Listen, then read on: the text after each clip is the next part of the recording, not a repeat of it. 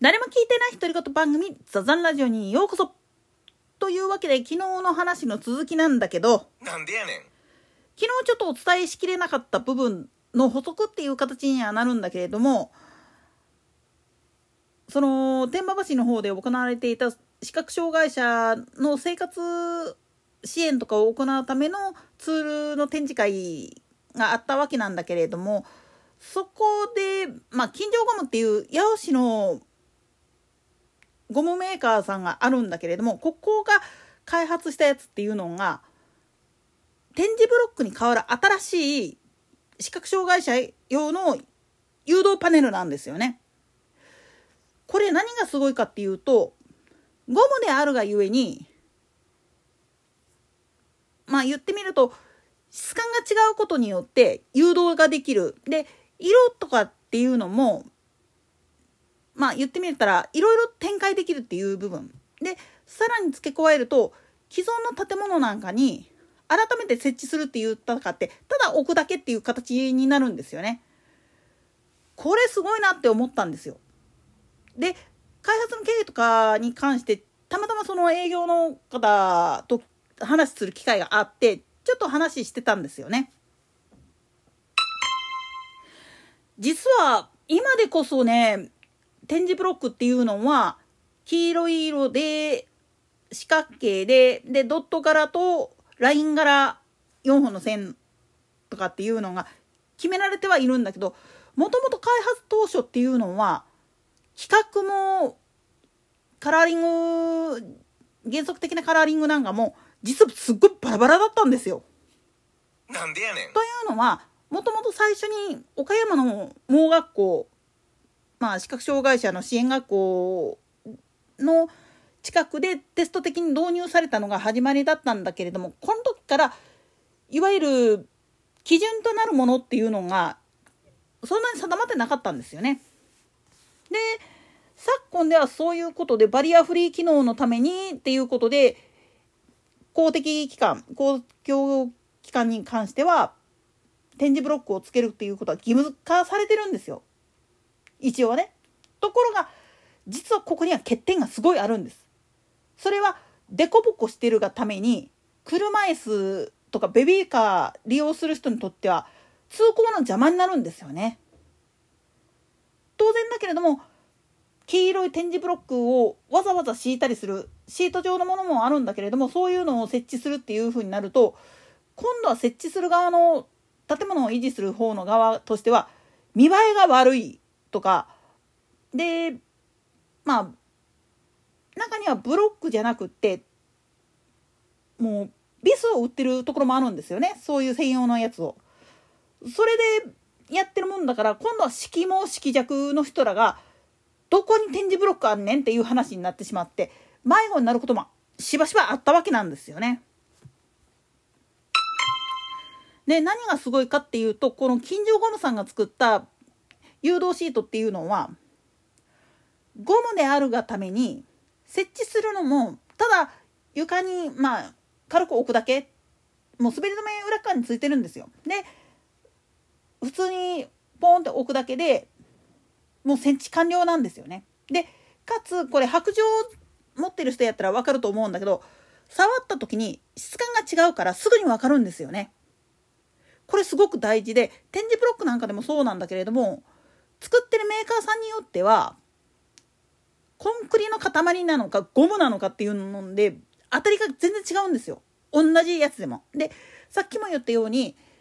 作ってるタイルメーカーさんとかによって規格が全部バラバラなもんだから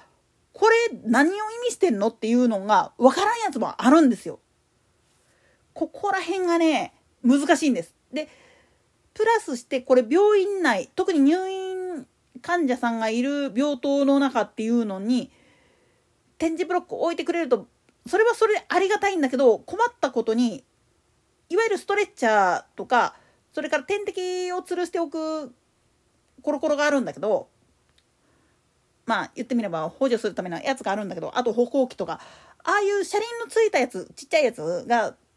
まあ言ってみるとその点字ブロックの凸凹に引っかかってこけたりすることあるんですよね。これが危なって結局設置できなくって視覚障害者の入院患者、まあ、眼科病院なんかでもそうなんだけれどもそういうところではまあ色弱色盲の人が分かるようにするためにテープ貼ってあるだけとかそういうのが多いんです。これを一気に解消するアイテムとして開発したっていうことなんですよね。つまりゴムシートでちょっと高さをつけるっていうだけで周りの風景と同じ色にしとっても影を見たら健常者はすぐ分かる白状を持ってる人やったら棒の先の石突きでつつくことで材質が違うことであここを歩けばいいんだっていうのが分かるっていう風な工夫がされてるんですよね。でなおかつ本来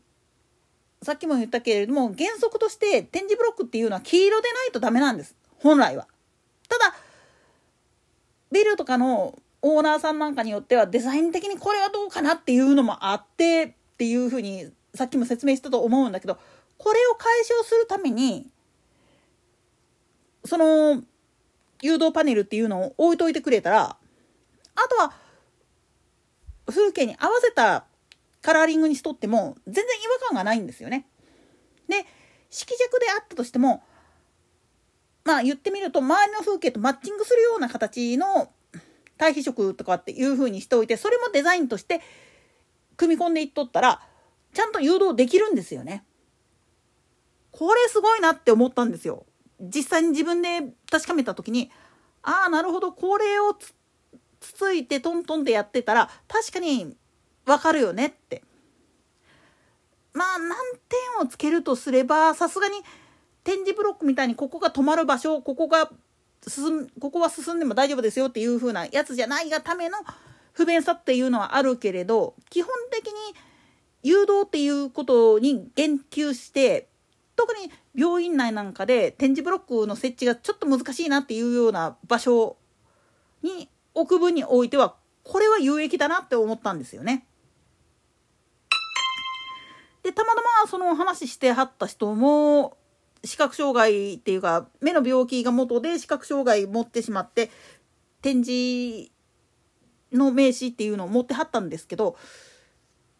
実はこの展示っていうのも日本と海外では若干違うんですよね。なんでやねん。だから実は外国人がせっかく展示ブロックがあったとしても使えないっていうことがあるんです。確かね外国のは8個かあれた縦4つの横2つっていう形なんやけど日本は6つなんですよねだから微妙に読み間違いする可能性っていうのはすごくあるんです。でこれの違いって何かって言ったら実はモールス信号と一緒なんです。オーブン用のまあいわゆるアルファベットでやるモールス信号と日本語の和文タイプっていうのがあってこれも実は微妙に違うっていうことを知らない人結構いるんですよね。まあマニアックな話ですけどね、ここら辺に関しては。なんでやねん。といったところで今回はここまで。それでは次回の更新まで。ごきげんよう。